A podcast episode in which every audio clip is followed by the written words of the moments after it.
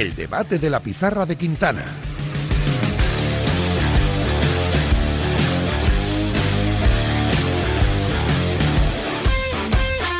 Y al ritmo de Muse llegamos al debate de la pizarra de Quintana con Nahuel Miranda y Adrián Blanco, como siempre, Presente. En su seguimos, sitio sí. y muy bien acompañados. Sí. Particularmente bien acompañados porque a tu izquierda, Adrián Blanco, está Alberto López Frau. ¿Qué tal, Frau? ¿Cómo estás? Hola, muy bien, hola a todos, Miguel. ¿Qué te pareció el partido de ayer entre Real Madrid y Real Madrid? Así, grosso modo.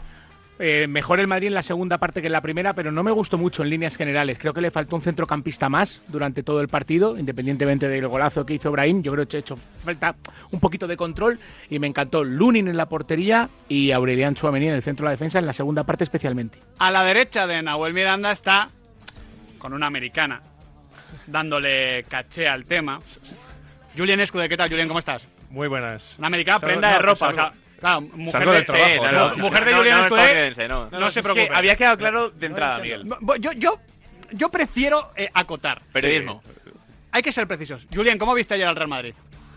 Bueno, bien, creo pensar de un partido de Champions, jugando fuera de casa, intentando cumplir con realmente el objetivo de ganarla, por supuesto. Les he visto una primera parte más complicada, aguantando bien, aunque seguramente lo, lo vamos a hablar del fuera de juego, que podría ser ahí algo que ha quedado de por medio. Pero luego el talento ha hablado con Brahim, ese gol, y a partir de ahí un partido más abierto, pero dentro de eso, ganar fuera de casa 1-0 para recibir la vuelta, todo va a los semáforos verdes para el Madrid. Es que eh, si tú dices en los 80 ganar 0-1 en Alemania... eh, No, que- no te hubieran creído. Exactamente.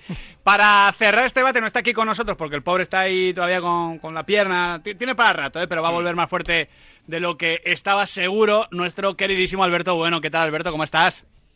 ¿Qué tal? ¿Cómo estáis? ¿Qué tal estás de, de la lesión? Eso para empezar, que nos interesa más la persona que el análisis.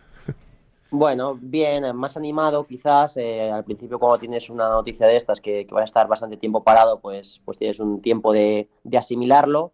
Ahora esperando un poco pues a pasar por el quirófano y a partir de ahí pues con la mente mm, preparada para, para currar, para trabajar y para volver lo antes posible y lo mejor posible. Qué bueno, que sepas, Alberto, que me he buscado un nuevo rival de, de pádel, eh, ya que tú estás cojito, Julián Escudé. El sábado, Hmm. Partido Oye, alto. pues Julián, Julián he jugado una vez con él y tiene una muñeca que, que cuidado, ¿eh? Ya, bueno. con creces, ¿eh? Bueno, eh, Bueno, Yo, Ahora- yo he propuesto, la verdad, ¿eh? no, no- soy yo, ha salido de invitación. no, ¿eh? ya, ya, ya, ya sé. De, de mí no Hombre, va. de sparring partner. de Hombre, sparring claro, partner. claro. eh, A primer ver, amistoso de la pretemporada, ¿no?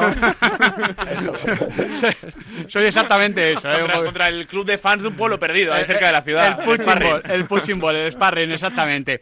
Em, ¿Por qué creéis que al Real Madrid se le atragantó ayer la, la primera parte? Porque es verdad que uno lo piensa y dice, a ver, es que jugar fuera de casa siempre es complicado. En Alemania, ante un equipo con tanto ritmo como el RB, siempre te va a costar. Pero es verdad que mi sensación, Alberto, es que el Real Madrid salió como a veces sale en liga.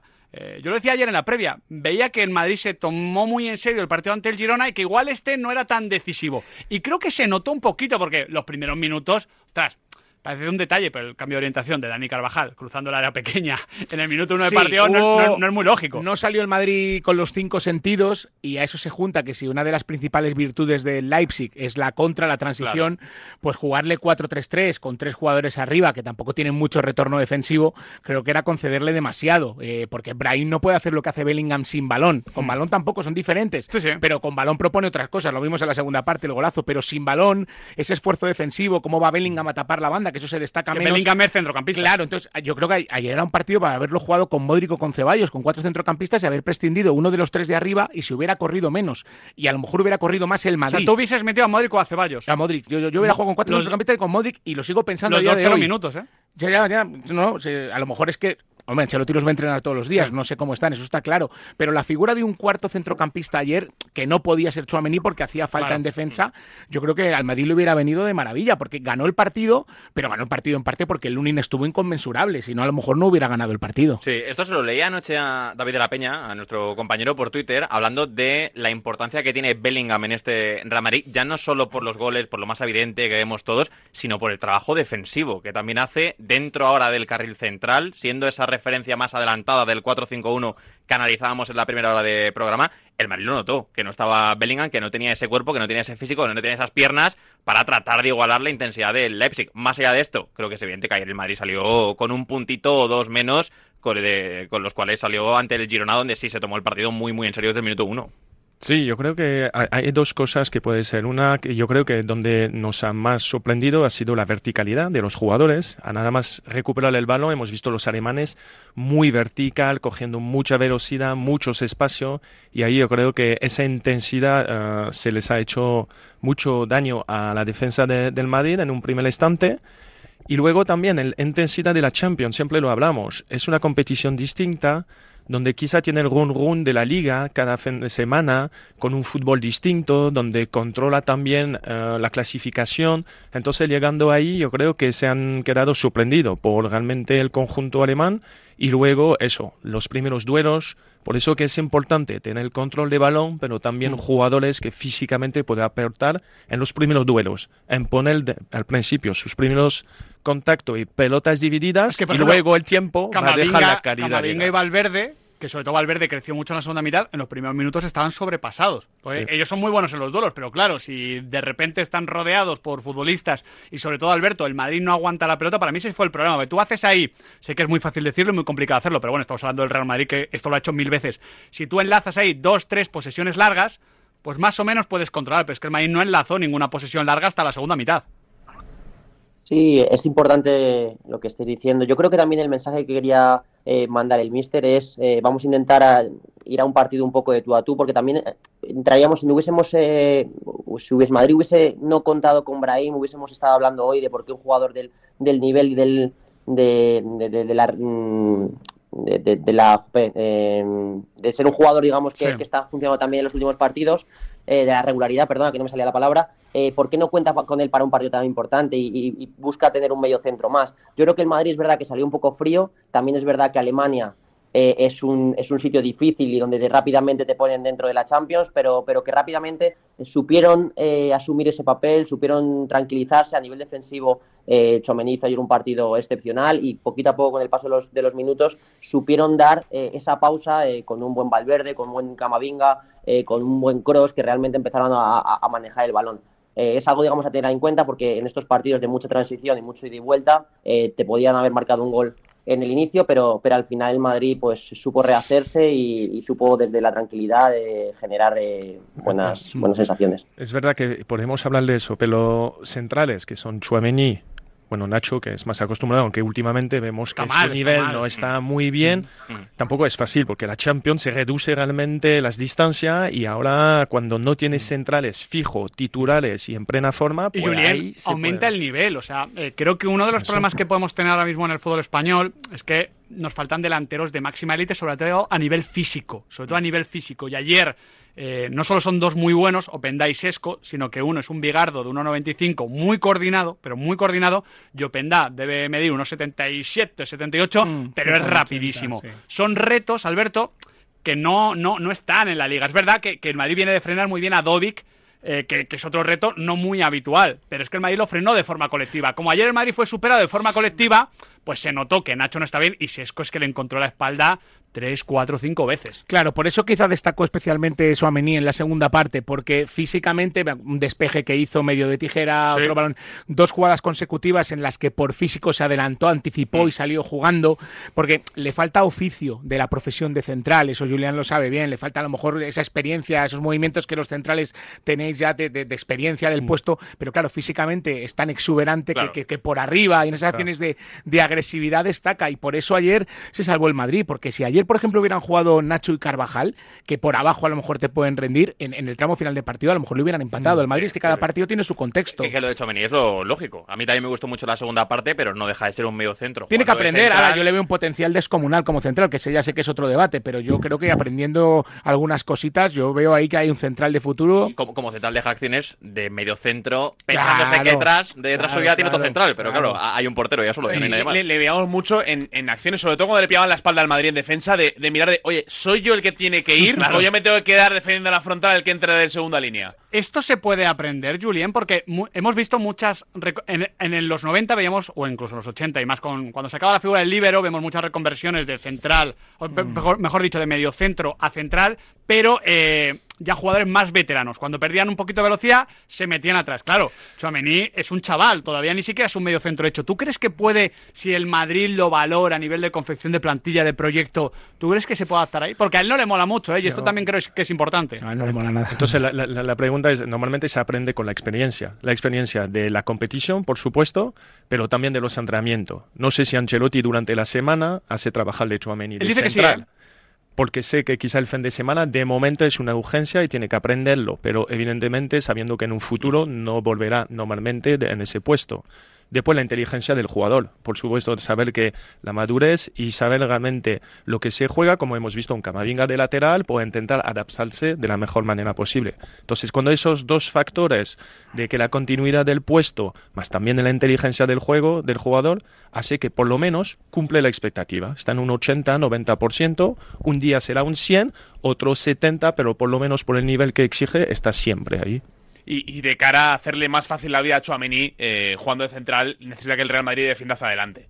Eh, no estar tanto en esa situación de estar tan aculado en el área, porque creo que es un futbolista que él eh, necesita salir de posición y creo que ese ir a apretar arriba le puede ayudar bien a Ahora, adaptarse. ahora vamos a hablar de, de Lunin, de, de Brahim, incluso de esos cero minutos de, de Modric, de lo bueno y lo malo que tuvo ayer el partido del Real Madrid, pero pensando a futuro, Alberto, y ahora os extiendo el debate aquí vosotros chicos que estáis conmigo en el estudio, Juanma Gonzalo, cuando vuelva Rudiger, eh, Alberto, ¿Rudiger Chuamení o Rudiger Nacho? Porque hay que ser honestos, mm, es que Nacho no está bien, esa es la realidad y no sé si va a hacer clic de repente, porque hasta que Eder Militao pueda jugar partido tras partido, yo creo que van a pasar como mínimo mm, bastantes semanas. Sí, eh, a ver, la lógica nos, nos decantaría a pensar un Rudiger Nacho. Eh, es cierto que Nacho no está en el mejor momento, que Nacho está teniendo actuaciones que, que sorprendentemente, cuando Nacho ha sido un jugador muy fiable, que ha jugado de lateral derecho, lateral izquierdo, central, en momentos muy complicados, eh, en situaciones muy expuestas, eh, cuando, cuando no venía con esa regularidad y ha hablado muy bien eh, de él y de Sí. cómo sentía su profesión y su, y, y su, y su sitio, su lugar dentro de, de- de una plantilla, ahora mismo eh, hay, hay algunas actuaciones que no han acompañado. Entonces, eh, creo que también por, por, por ese lado, Ancelotti también tiene que valorar un poco el número de centrales que tiene. Es decir, que si a Nacho le deja fuera de la ecuación por, por actuaciones que no están siendo brillantes, estás matando a un jugador que a la larga tienes que contar con él de manera obligatoria porque vas a tardar en recuperar a esos efectivos que por lesión no, no, no cuentas con ellos. Entonces yo me decantaría más por Rudiger Nacho, intentar darle una vuelta y limar esas, esos pequeños detalles que, que- que está cometiendo o esos er- errores que está cometiendo, pero como bien decís, Chomení es una realidad que si él está por la labor de querer aprender, de querer eh, meterse en ese puesto de central, creo que tiene unas condiciones brutales, tanto físicas como técnicas. Atrás, técnicamente, tiene una salida de balón mucho más limpia que, los propios centrales y el Madrid le puede dar esa, esa libertad de jugar con un extra a la hora de, de sacar el balón jugado desde atrás. Sí, a ver, yo creo que el tema de Nacho. es complicado, hay- ¿eh? es, es complicado, sí, sí, es complicado. Hay, hay un factor que yo creo que es la edad también, ¿eh? Que hay, Claro, sí, hay- sí. haya una edad a la que empiezas a, a bajar un poquito el rendimiento.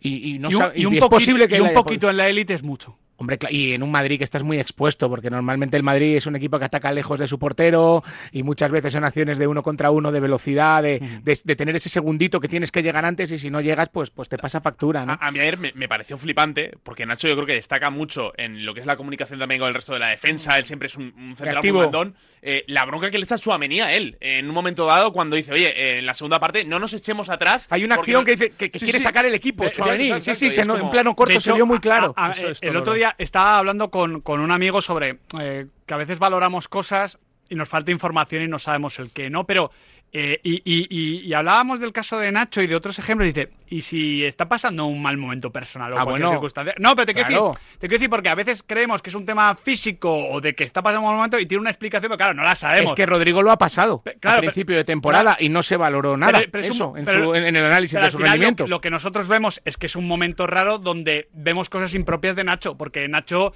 pues mira, que te pille la espalda sesco con mucha velocidad puede pasar, pero ciertos errores en ese balón, de Sí. decisión, de saber si cuándo apretar, cuándo no, es raro y al final eh, los delanteros de la Champions, claro, es que el City tiene a Haaland y a Julián, el Inter tiene a Lautaro y a Turán, eh, el Bayern tiene a Harry Kane. Claro, es que estamos hablando del de, el Paris Saint Germain, aquí la Mbappé. Estamos hablando de la maximísima Máxima élite, sí. que ni con los titulares igual, si no juegas bien, puedes resistir. Es evidente que alguna explicación tiene este bajón en el rendimiento de Nacho. Nosotros desde fuera podemos creer que es físico, que es tema de edad, que yo también creo que puede venir por ahí, pero bueno, igual tiene otra explicación que no conocemos y ojalá con el tiempo la, sepamos, si Nacho la quiere contar y es que así ocurre, pero lo evidente y lo que vemos todos es que no está llegando a la exigencia que debe marcar el Real Madrid y más en la Champions y que está siendo esta temporada un problema sangrante en el centro de la defensa. Hay, hay que pensar también que Nacho, eh, desde todos los años que lleva en el Real Madrid, nunca ha sido un titular del Real Madrid. Llega este año por circunstancia, pero también es un conjunto, es un jugador de club, de equipo, y también hay que conllevar eso. Mañana Ancelotti dice, bueno, prioridad a Chouameni por su capacidad física, por lo que es, y me pongo a Nacho en el banquillo, después tiene que gestionar un vestuario, después tiene que gestionar un capitán de la plantilla, entonces yo creo que va a ir a partido a partido, como bien sabe, contrario a contrario, en vez de ver quién me enfrento o no, pero Nacho todavía es una pieza importante. Llevamos varios minutos hablando del Real Madrid a nivel colectivo, de cositas que no funcionaron. Ahora no os preocupéis, pizarritas, vamos a hablar, por supuesto, de Brahim Díaz y de Pero antes nos vamos a las Palmas de Gran Canaria porque tenemos noticia. Cristian Santana, ¿qué tal? ¿Cómo estás? ¿Qué tal? Muy buenas. Porque esta mañana, ya lo hemos contado al inicio de la pizarra, ha renovado Kirian hasta 2028. Muy buenas noticias, ¿verdad, Cristian? Hoy es un día muy feliz para ti también, Miguel, yo lo sé. Sí, sí, sí. eh, no cobro un porcentaje de la renovación, pero me alegra ver partidos de Kirian en Las Palmas. El caso es que tiene nuevo compañero en el centro del campo. Sí, José Campaña firma por lo que resta de, de temporada más una opcional unilateral por parte de Las Palmas, así que una apuesta sin riesgo para, para el conjunto de, de García Pimienta y una buena noticia también para Campaña que después de la lesión que sufrió en el propio estadio de Gran Canaria en abril de, del año pasado, pues se vuelve a sentir futbolista.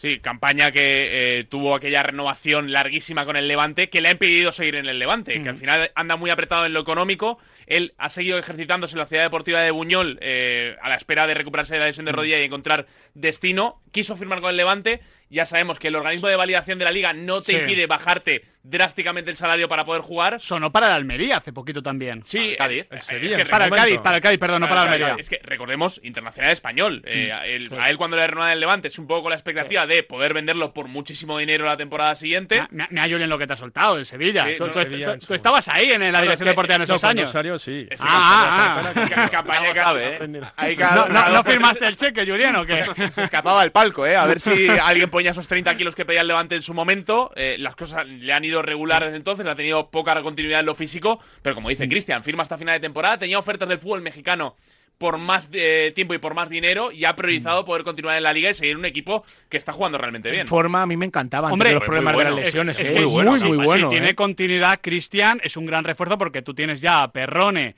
a Kirian y a Javi Muñoz, el alcalde, como le llamamos aquí, pero también tienes a Enzo Loyodis. Eh, esto aumenta la rotación, la competitividad interna y si Campaña recupera el mejor nivel, pues tendrá un problema García Pimienta porque va a ser titular. Hombre, si recupera el nivel es un, un salto de calidad, que es lo que decía García Pimienta en el mercado invernal, que si llegaba algo era porque mejoraba lo que había. Campaña si recupera el nivel, lo mejora, sí, pero tiene que recuperarlo. Entonces, un reto tanto para, para el futbolista como para García Pimienta de, de extraer el rendimiento, como decían, un jugador que, que hace poco estaba en la selección española. Pues ojalá sea así. Muchísimas gracias, Cristian. Un fuerte abrazo. Igual en tres eh, horas tenemos una nueva noticia de la Unión Deportiva Las Palmas. No sé. Mm. Kirian, fichaje. Está bien, ¿eh? Sí. Muy bien Las Palmas, Y ¿eh? tanto, muy bien. Apuntando al proyecto Conference. Vosotros no creíais. Bueno, Vosotros no creíais. bueno. Hablaremos en mayo. El deporte es nuestro. Radio Marca.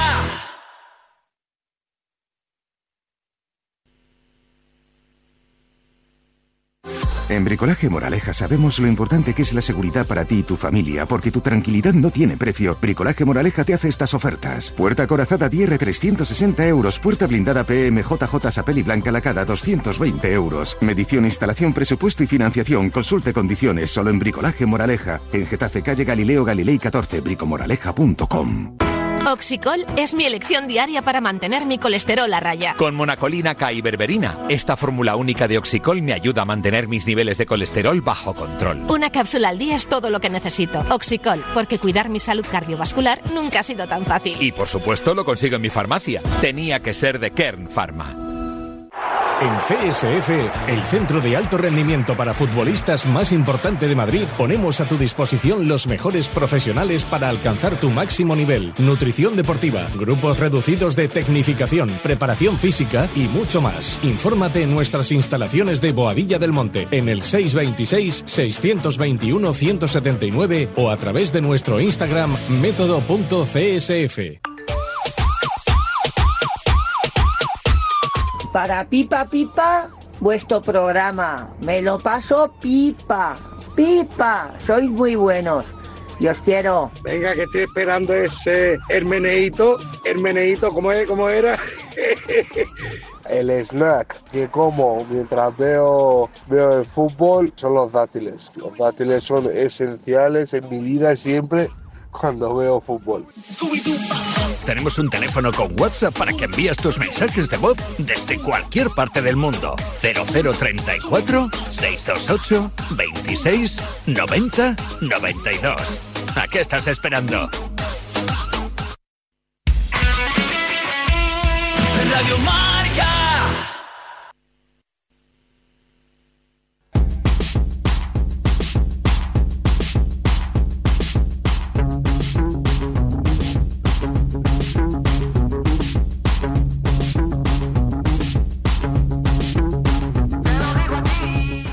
Tardes, Radio Marca. A ver, Pizarrita. París Saint Germain, 0. Bien. Real Sociedad, 0. Bien, venga. Se va bien, a bien, bien, la eliminatoria en San Sebastián. Perfecto. Buenas tardes, Radio Marca. Muy buenas. Hoy el resultado A ver. 3-0. No, no, no. Creo que te has equivocado. Creo que se juega en quiero que gane Luis Enrique. No. Ah, bueno, a ver, no, no es por Luis Enrique, por la, Felicidades. Saludos. por la Real Sociedad. Se juega el partido en París, ¿eh? así que de 3-0 nada de nada, ¿eh? No, por favor.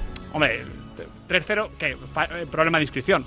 Ha ha metido ahí a Aramburu y a Xabi Alonso de centro del campo. Bueno, vamos a hablar de los nombres propios de la victoria del Real Madrid ayer, porque ya hemos dicho, no fue un partido ni mucho menos perfecto. La primera mitad fue, para mí, bastante pobre, por momentos anticompetitiva. Se recuperó en la segunda mitad. Se recupera por el paso por vestuarios y también por un gol de Brahim Díaz, que es puro Brahim Díaz, Alberto López Frao. O sea, si tú tuvieses que escribir a Brahim, le describes con un giro, porque es lo mejor que hace, gira como una peonza, y luego tiene la capacidad para aguantar el contacto, para conducir y la inspiración y el acierto para meter el balón, como él decía en el corte que antes hemos escuchado, donde no lo pudo poner ante Atlético de Madrid. Y un tren inferior con una columna de granito, porque aguantar el tantarantán que aguanta y no se va al suelo, y después la calidad de ponerla de rosca. En el Milan yo ya le vi, además en Champions, arrancadas de esas de Sí, Adri sí. lo recordará bien, de. Esto- de- lo decía Ancelotti, de lo dijo 0 a Ancelotti hace 100, poco. Sí, sí, sí. sí, y, y llegar al área rival. Y luego es un chico, como dijo aquella vez Ancelotti de Nacho, un defensa pesimista, pues es un delantero pesimista, de- en el buen sentido. No se rinde nunca, las pelea todas, tiene una capacidad para cambiar de ritmo. De hecho, luego tiene ese problemita ahí en el sol y en el gemelo, Sí. que es un jugador muy explosivo y a veces cuando arrancas de 0 a 100 te pasa eso. Pero sí, sí, y luego algo que a mí me tiene maravillado es que no le puede la presión. Esa camiseta no le pesa y eso es una maravilla. Tal cual. Ayer en un Madrid con Camavinga, Chouameni, Mendy, Vinicius, eh, jugadores muy fuertes físicamente. Ayer Brahim es el jugador de Madrid que más duelos gana en el encuentro, que es una estadística sorprendente para un jugador de la estatura y el cuerpo de Brahim, por mucho que haya crecido, que ha crecido, estoy de acuerdo, y es que además lo dijo Ancelotti, que él había visto en el Milan a un jugador más potente físicamente, y ayer la acción Es que- del gol es de un jugador con un físico poderoso. Hay, hay un cambio respecto al. a- yo era un poco escéptico con Brian en el Real Madrid, porque el rol de Marco Asensio creo que se infravaloró. Vale, Marco Asensio. Estoy de acuerdo. Se infravaloró por las expectativas, porque todos esperábamos que Marco Asensio fuese el mejor jugador de España y no lo ha sido. Vale, de acuerdo. Pero Asensio era muy importante en días claves de Champions y tenía una cuota goleadora que Brahim no había demostrado en Italia todavía. Ahora parece que incluso va a superar los datos de Asensio, por Sí. eso es tan, eh, buena temporada. El caso es que a mí Brahim en el Milán, como era el media punta y tenía que girar muchas veces el juego, él si no lo hacía leao, como que le veía con demasiada responsabilidad. Aquí no es tan importante porque está mucho mejor acompañado, pero logra encontrar, Julien, sus momentos para, para hacerse importante. Es como, soy menos necesario, pero me estoy convirtiendo en imprescindible por esa capacidad para cambiar el sentido del juego. Exacto, es verdad que su efectividad, y se la ha ganado, como, como lo hemos podido ver, en cada vez que han podido ganar y tener minutos, ha podido ser clave dentro de lo que buscaba el Real Madrid. Un jugador ah, de, desequilibrante, un jugador que lleva el gol en los momentos más oportunos, y dentro de eso es verdad que ayer, bueno, no le pesa la camiseta, sustituye un Bellingham, es titular en Champions, una primera parte donde cuando hay mucha intensidad, muchos duelos, se la ha visto menos, pero tampoco es lo más importante. Yo creo que para Ancelotti ese momento dejar ese talento libre a hacer lo que, lo que viene. Por eso que es la grandeza de ese equipo que a un momento dado esa libertad de movimiento, como la coge, como Desia, como encara y elimina dos y tira así, pues evidentemente es lo que buscamos de, de él. A partir de ahí se le ve también un jugador humilde, trabajador, querido por sus compañeros cuando ha marcado el gol. Entonces eso hace De sumar... hecho, parece una tontería, pero el gesto con Jude Bellingham es muy bonito. Se están jugando. A ver, vale, se está jugando un puesto, claro, no se juega un puesto porque Jude Bellingham es indiscutible. Pero al No. final, eh, celebrarlo como el titular que está por delante de ti, joder. eh, Sí, pero dentro de su expectativa, yo creo que cuando ha firmado, bueno, se- podía esperar tener más minuto, pero tampoco dentro de la, la plantilla. Y ahora se, se- se está, yo creo, llenando, llenando la, la temporada. Todavía queda, pero dentro de eso, yo creo que se puede sentir orgulloso de cómo se ha integrado ese colectivo y la efectividad que puede tener. Es que cuando Brahim empieza a entrar en el Madrid esta temporada es a raíz de la lesión de Bellingham, lo empieza a poner su Ancelotti su en la primera titularidad es cuando Contra la Bellingham. Unión Deportiva Las Palmas, Exactamente, ¿sabes? cuando Bellingham no juega contra Las Palmas. en la punta del rombo Sí. y ya nos parecía, ¿eh? cuando Brahim empieza a jugar, que se le estaba quedando pequeño el rol de ser el, El- sustituto de Bellingham. Es que que el, el debate más que con Bellingham yo creo que va a estar pronto con Rodrigo si Rodrigo no Era- recupera su mejor versión. ¿eh? acuerdo. Era, era lo siguiente que iba a plantear, Alberto. ¿Cómo, cómo ves eso? Porque al final, eh, evidentemente, Rodrigo eh, a Ancelotti le encanta, a nosotros también, pero es tan evidente esto como que no está ni cerca de su mejor versión. Bueno, es- eh, estoy de acuerdo con vosotros. eh, Rodrigo nos ha, nos ha maravillado con algunas de sus actuaciones y ahora mismo, pues, eh, esas actuaciones están siendo un poco más eh, un día sí, otro no, un día sí, otro no. El otro día contra el, contra el Girona hablábamos que, que Ro- Rodrigo hizo un golazo, un partidazo, pero, pero es verdad que la irrupción de, de, de Brahim va a hacer que, que Ancelotti tome decisiones y que muchas veces pues que opte por jugar con los tres eh, o a veces está el caso de, de, de Bellingham, que es un jugador que es inamovible y que ya puede jugar de medio centro, de delantero o un falso 9. Eh, pero yo creo que en general eh, abren las opciones de, de este Madrid y, sobre todo, pues, como bien dices, para mí Rodrigo es un jugador que tiene algo diferente a Vinicius, diferente a Brahim, que tiene un talento y una pausa y una capacidad de decisión en los últimos metros que no la tiene ningún otro. Pero es verdad que eso también le hace ser un poco más inestable y que se le ven más las carencias de cuando no está o cuando no le salen las cosas, a diferencia de Vinicius o de, de Brahim, que al ser tan enérgicos y eh, con balón y sin balón, pues también tapan un poco esas carencias. A mí me encanta, me encanta cómo está eh, adaptando eh, su papel Brahim ahora mismo al Madrid. Creo que es un jugador que le da un plus eh, de, de descaro, de desparpajo, de, de- de- de encarar y ahora mismo tener a uno u otro es un seguro de vida. Además, yo creo que eso estira también la, la competencia dentro del, del- del grupo. Tirar y el que juega hace mejor que tú, pues el fin de semana siguiente, si el mister me da oportunidad, pues tener que hacer aún mejor.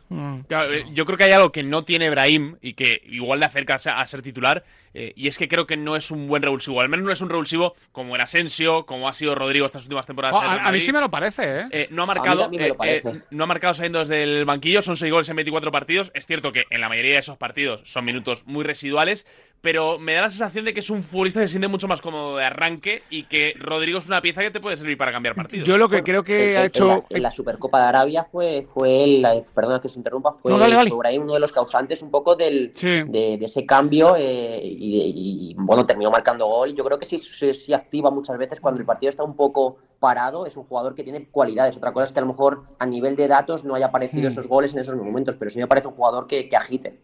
No, creo que lo, que lo que es más difícil de lo que ha hecho Brahim es quitarse esa etiqueta de, de- de jugador de segundas partes para que estemos ya debatiendo si debe ser titular del Madrid.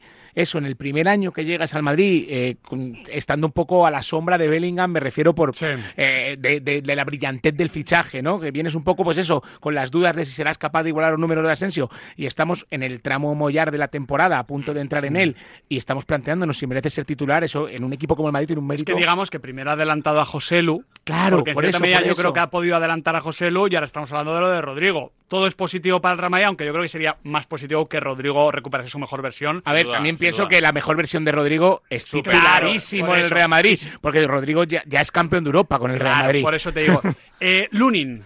Eh, Lunin está rindiendo como un portero titular del Real Madrid, Adri. No, no como Thibaut Courtois, porque Thibaut Courtois eh, es otra cosa, ¿no? Thibaut Courtois, el rechazo en el gol anulado no lo deja. Que es verdad que ahí, pues también tienes tu puntito de, de fortuna.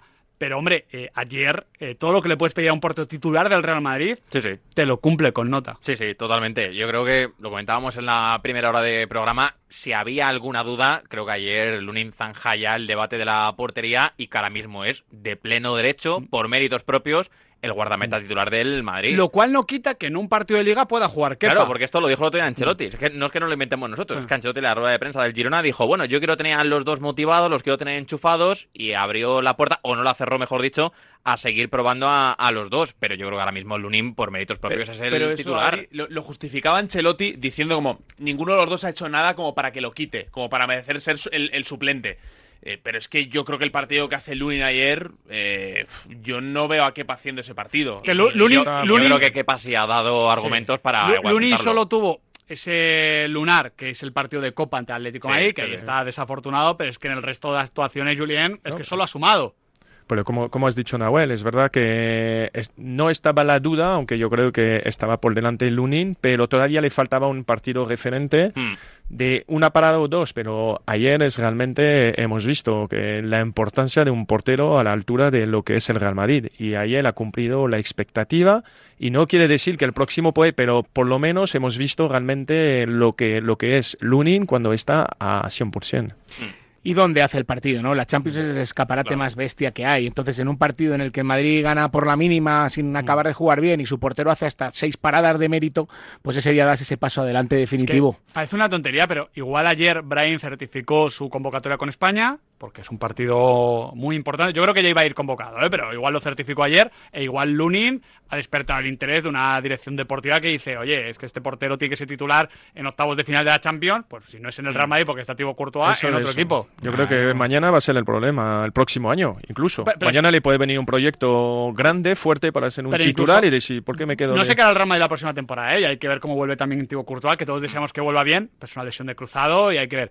Pero al menos el Real Madrid ha revalorizado un activo. O sea, no solo está, o sea, en el, en el territorio No, deportivo. y, y seguramente ha cerrado un debate de aquí a junio. claro, un debate tema. importantísimo, porque había muchas dudas y mucho mucho run run, mucha intensidad.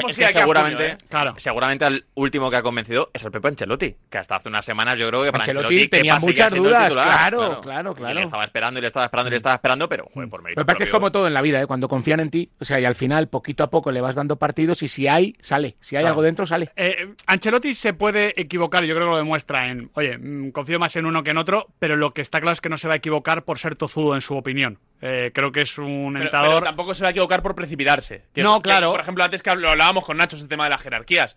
Igual toda la confianza que no le dio a Nacho el año pasado cuando estaba en su mejor nivel es la que le está dando ahora para continuar eso, el puesto cuando no está para ser O titular. sea, al final es que lleva 30 años entrenando y ya debió vivir, pues como la situación de Lunin ya la habrá vivido más o menos parecía otras dos, tres veces y habrá aprendido de eso y por eso la ha gestionado. Ahora vamos a hablar de la Real Sociedad en París, pero eh, te quiero preguntar, Alberto López Faro, por el otro partido de ayer, por el Manchester City, porque fue una actuación súper convincente, es verdad que tuvo suerte en el sorteo porque el Copenhague ya cumplió con estar en octavos de final de, de la Champions. Ojo, en un grupo con el Manchester United y el Galatasaray, que tampoco se lo regalaron.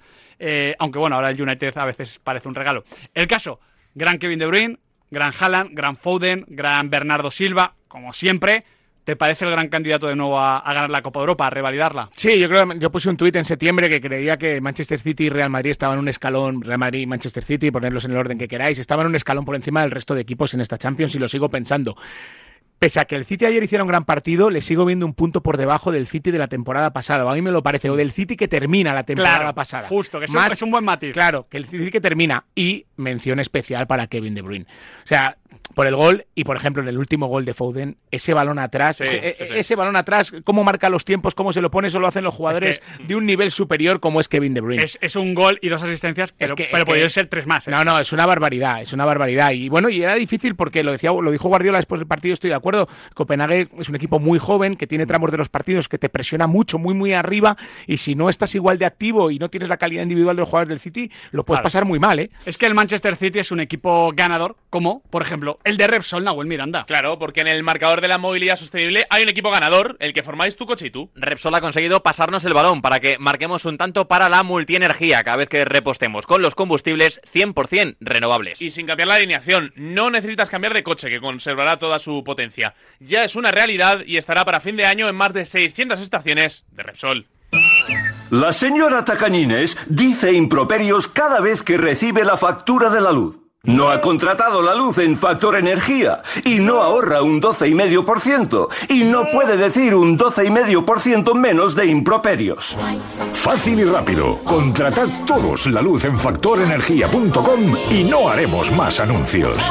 Por fin hay otra luz. Factor Energía. ¿Lo ves? Te quiero, mi amor, mi pastelito, mi bombón, mi galletita, mi bollito, mi bizcochito. Uy, pero qué hambre más tonta me ha entrado así de repente. Hay mucho amor dentro de ti, como en el cupón diario de San Valentín de la 11, porque podrás ganar 500.000 euros y además si entras en cuponespecial.es podrás conseguir experiencias únicas que te enamorarán. Cupón diario de San Valentín de la 11. Bases depositadas ante notario. A todos los que jugáis a la 11, bien jugado. Juega responsablemente y solo si eres mayor de edad. ¿Te lo digo o te lo cuento? Te lo digo. Tenemos todos los seguros contigo y aún así, ¿pagamos de más? Te lo cuento. Nosotros nos vamos a la mutua. Vente a la mutua con cualquiera de tus seguros. Te bajamos su precio, sea cual sea. Llama al 91 555 5555. 91 555 5555. Te lo digo o te lo cuento. Vente a la mutua. Condiciones en mutua.es. ¿Te has enterado del nuevo ofertón de Yastel? Ahora en Yastel te llevas un Smart TV de Xiaomi gratis. Sí, sí, como lo oyes, gratis. Con fibra de un giga y móvil. Pero date prisa, que se acaban. Son los últimos días. Llama ya al 1510 y estrena una Smart TV de Xiaomi gratis. Venga, llama ya al 1510. Su alarma de Securitas Direct ha sido desconectada. Anda, si te has puesto alarma. ¿Qué tal? La verdad que muy contenta. Como me paso casi todo el día fuera de casa trabajando, así me quedo mucho más tranquila. Si llego a saber antes lo que cuesta, me lo hubiera puesto antes. Protege tu hogar frente a robos y ocupaciones con la alarma de Securitas Direct. Llama ahora al 900-103-104. Quiero contar. Este jueves a las 8 de la tarde, primer termómetro electoral a 100 días de las elecciones a la Federación. ¿Quién va por delante? ¿Quién es el tapado? ¿Quién es el favorito? Primer termómetro electoral a 100 días de la cita con las urnas. El jueves a las 8 de la tarde, periodismo deportivo electoral con Felipe del Campo en Radio Marca.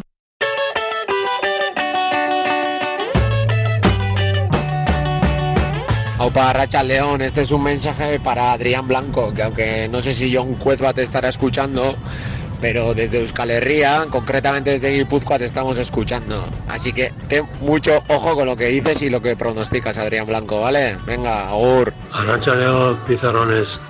A ver, yo creo que va a estar un partido muy reñido, muy igualado, pero al final se impone la técnica y la sabiduría del PSG. Yo creo que van a acabar 4 a 1 a favor del PSG. Venga, un saludo. Un poquito más de confianza. no. Tú- tú- tú- remontable. 4-1 remontable. Bueno, han vivido remontada, ¿eh? El Sí, pero. En contra, ¿eh? Sí, sí, sí, eso es verdad, pero. Yo he dicho 1-1. Después de este mensaje, 1-2. pero yo creo que sería un.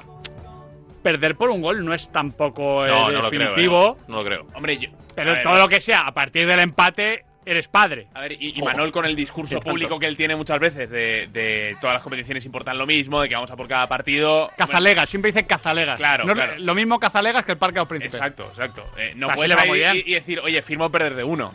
Pero en el, en el fondo del corazón, en el rinconcito así más recóndito, yo creo que dice, bueno, ni tan mal, oye. ¿Y qué esperáis vosotros? Comienzo por ti, Alberto. Bueno, ¿qué esperas hoy de la Real Sociedad en su primer partido de octavos de final de lo que es esta bueno, iba a decir refundación de la Real Sociedad, es excesivo, pero este ciclo comandado por Imanol Alguacil tan eh, portentoso y que ya ha tocado metal. Recordemos que ya ganó la Copa.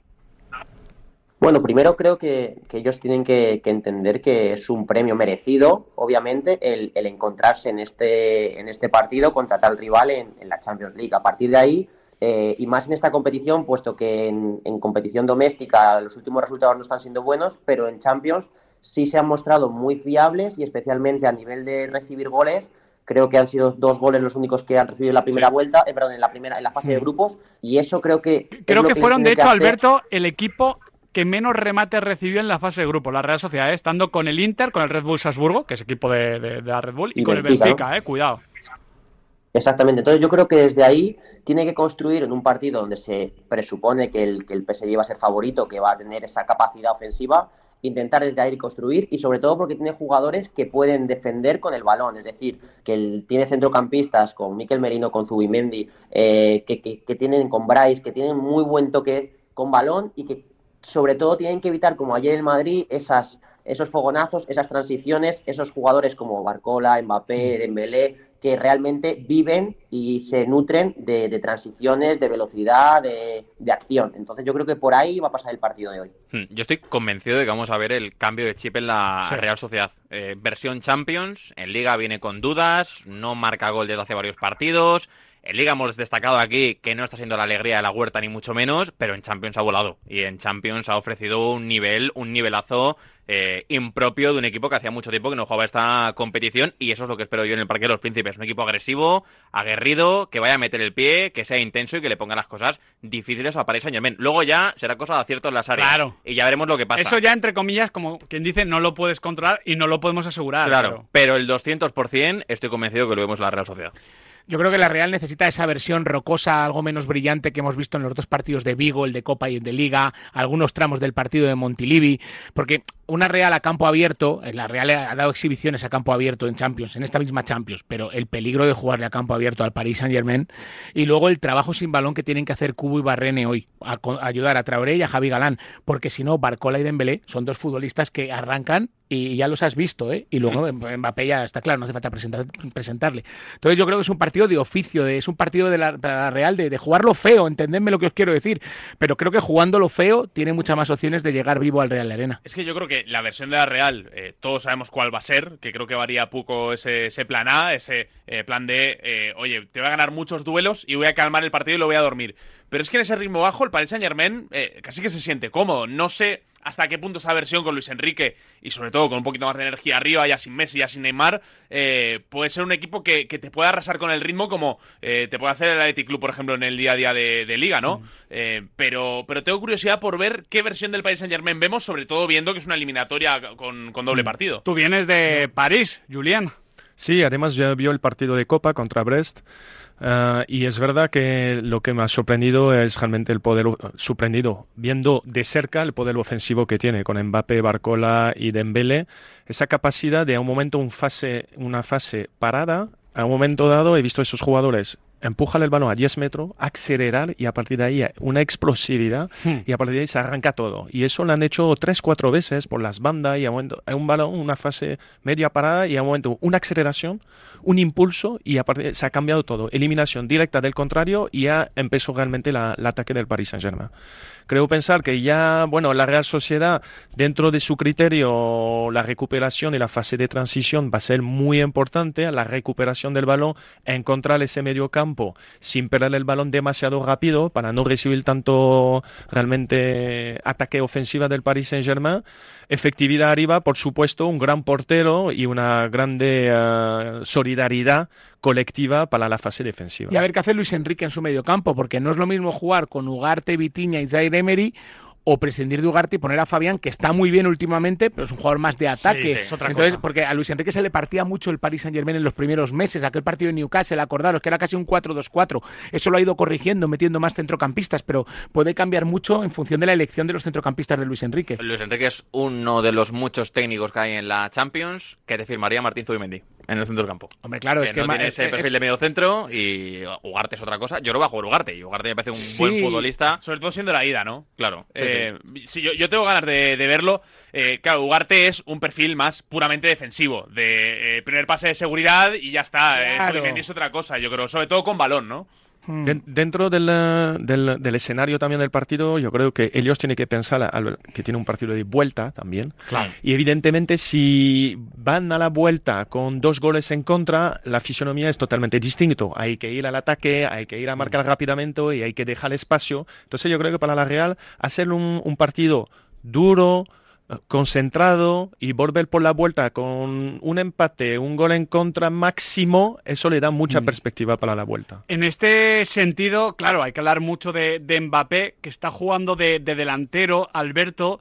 Eh, creo que todos, cuando, cuando surge Mbappé, pensábamos que iba a terminar de nueve y muchas veces lo, lo- lo tratamos de delantero. Eh, él quiere jugar en banda, él eh, ha des- disfrutado o destacado más en banda, pero Luis Enrique lo está eh, ubicando ahí primero porque seguramente verá el potencial que tiene también en la posición de punta y segundo porque Barcola está mejor que Colomuani, que Gonzalo Ramos y por eso le ha metido ahí. Em, ¿Te parece para la Real más fácil de defender, siendo Mbappé, como delantero o, o como extremo? ¿Me preguntas a mí? Sí. Como, a ver, vale, vale. Eh, a ver. Eh, Creía que había dicho eh, Alberto. eh. Sí, sí. No, eh, la verdad que, que Mbappé es, es impredecible en cualquiera de los lados. Yo creo que se siente más natural partiendo de, de banda, de banda izquierda y ahí pues las ayudas de muchas veces de, del central de lado, eh, porque atacará muy probablemente a Traoré, el central de lado, muchas veces el mediocentro más cerca de ese lado le van a tener que hacer ayudas permanentes y, y ahí le pueden de- llegar a tener más controlado. Y luego, eh, si juegan la posición de punta, tendrán que, que- que estar atentos a esa profundidad que le dan. O sea, dónde pone la línea, dónde coloca la línea, dónde decide eh, Imanol colocar la línea más o menos alta y entonces teniendo más o menos espacio la, La, la Real en Champions ha presionado una barbaridad, Alberto. sí, sí, sí. Una barbaridad. Por, e- por eso yo creo que si es un equipo a- eh, atrevido, eh, van a tener que tener mucho cuidado, estar muy bien perfilados para eh, cuidar esa espalda, porque al fin y al cabo no solamente Mbappé, sino que un apoyo de Mbappé y una ruptura de, de Dembélé es prácticamente mortal. Son tres jugadores Claro. muy rápidos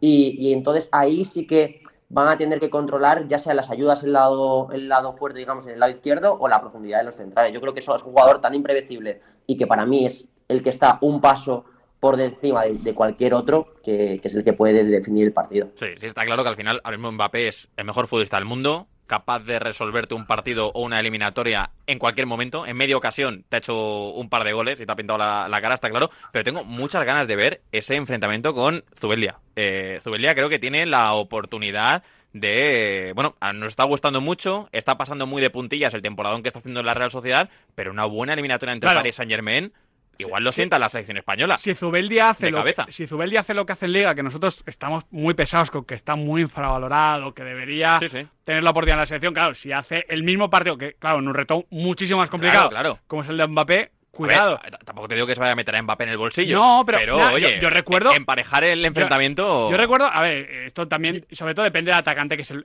es el bueno y es lo bueno que tiene el atacante respecto al defensa. Que además, eh, tú, y esto lo sabe Julien, tú le puedes Mm. ganar 20 duelos. Sí, que como si te gane gana- una. Que si te gana dos, estás jodido. Pero Sí. eh, eh, en aquella final de la UEFA Nations League, que lleva el cambio de norma por el fuera de juego y Mm. tal, Eric está muy bien contra sí, Mbappé. sí, sí. Bueno, lo que pasa es que Mbappé. pues, Es que no, yo creo que. Mbappé es un jugador que hay que defenderle colectivamente. Claro. O sea, no puedes basar una defensa de Mbappé en, en- en algo individual. Es mano a porque- mano, es que no porque puede- basta que te coja una. Pero a ver, que Militao en aquella eliminatoria de Mm. octavos de hace dos años, Militao, que era uno de los mejores defensas, joder, pues Mbappé se le va dos, tres veces. Sí, sí, que, su- sufre una barbaridad. Y Carvajal hay una que le tiene que coger por detrás. Sí. que- Bueno, si no recuerdo mal, eh, el 1-0 en París es una jugada del que se inventa de la nada, ¿no? Que se va entre dos, entre Lucas y no sé quién es el otro jugador Sí, de Madrid sí. y acá poniéndola al otro lado. Ese es el reto. Eh, El tema es verdad que también Usman Dembélé Julien está muy bien. Que esto en España lo comentamos poco porque, primero, Dembélé ya terminó cansando un poquito aquí en España y nos ha quedado lejos, pero está en un inicio de 2024 a un nivel altísimo. Sí, la verdad que no una sorpresa porque lo conocemos todos en, Francia, evidentemente después eh, Barcelona donde tuvo su- su- sus buenos momentos, ahora se está encontrando muy contento y muy cómodo por su banda, tiene a Kimi también que le hace mucha ayuda por la banda, reco- cogiendo bastante espacio y esa es una, una realmente eh, dos jugadores muy importantes por la banda derecha y eh, se le deja también eh, libertad dentro de su juego, entrando, buscando realmente pareja con, con Mbappé. Entonces, eh, últimamente ha tenido mucha efectividad. Barcola igual, ha sido una entrada que nadie se lo esperaba. Fichando a Colomwani y a Ramos era realmente para meter a Mbappé a la banda. Y Barcola al final ha despuntado a todos y se ha ganado el puesto como un Brahim y Que- aún que es más. otro regateador. un tirador. Exacto, además es un jugador desequilibrante, en pequeño espacio, en más espacio, y lo hace todo muy bien con la edad que tiene. Entonces ahí hay un conjunto, un trío muy, muy peligroso. Jugador que recordemos, cuesta menos que Gonzalo Ramos o Colomwani, pero el Paris Saint Germain en 2023, además este llega el 31 de agosto, que lo estaba revisando, 45 kilos, ¿eh? Te quiero decir, porque también es lo que... Con, con 45 kilos fue el barato.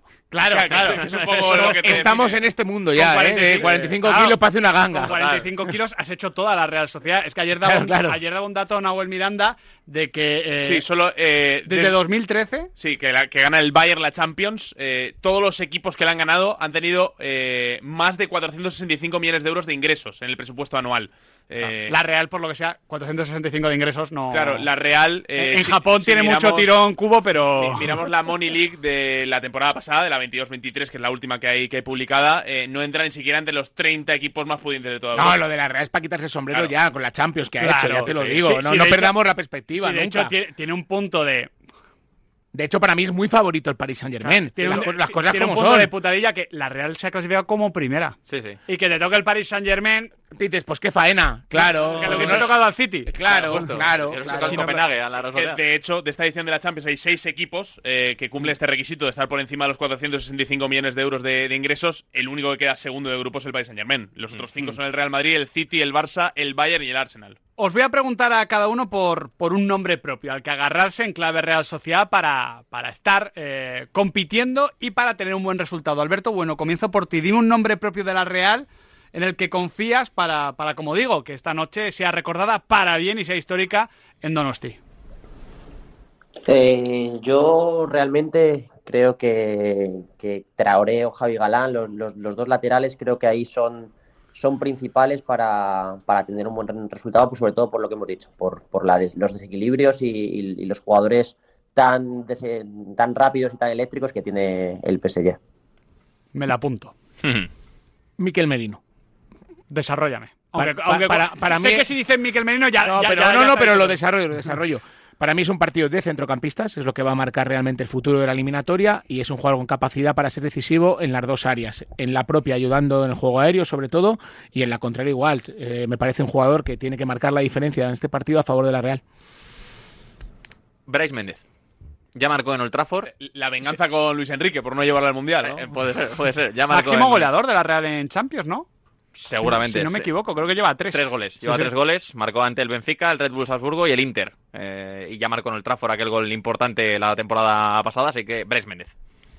Yo me voy a quedar con Taque Cubo. Eh, Creo que en la fase de grupos se empezó a insinuar quiénes eran los, los mejores futbolistas de esta Real Sociedad, que pasaba un poquito por debajo del radar, pero creo que nos falta una gran noche europea de Taque Cubo. Y oye, eh, es una muy buena noche para estrenarse y sobre todo para eh, que el PSG no tenga la sensación de que puede ir hacia adelante todo el rato, ¿no? Que tiene que, que vigilar atrás porque hay un futbolista que, que está lo suficientemente inspirado como para poder lograrlo. Julián. Bueno, hablamos de todos los jugadores distintos. Hay que ver una Real Sociedad muy colectiva ¿eh? para que todos rinde. Yo, yo apunto por el portero, por Remiro.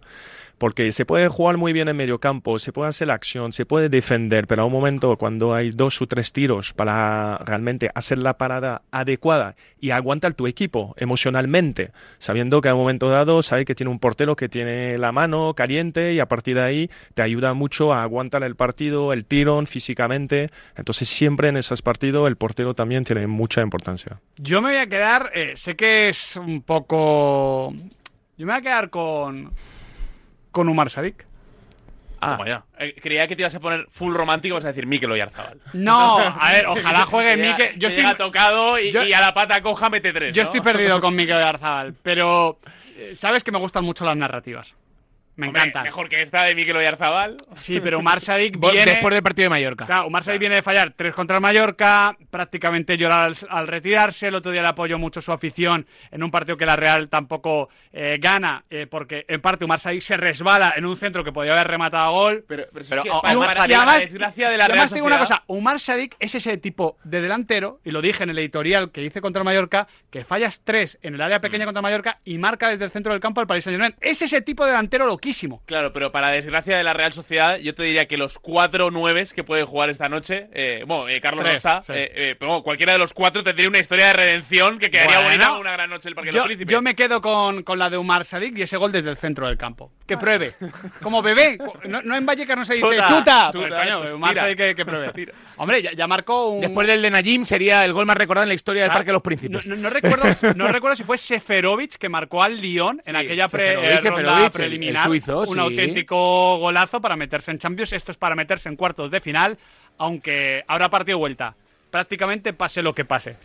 Sobre todo para la Real Sociedad. porque, Sí, sí, sí. claro, hombre, si gana 0-3. Hombre, imagínate. Bueno, si gana 0-3 sigue habiendo eliminatoria. Eh, delante hay un auténtico bicho.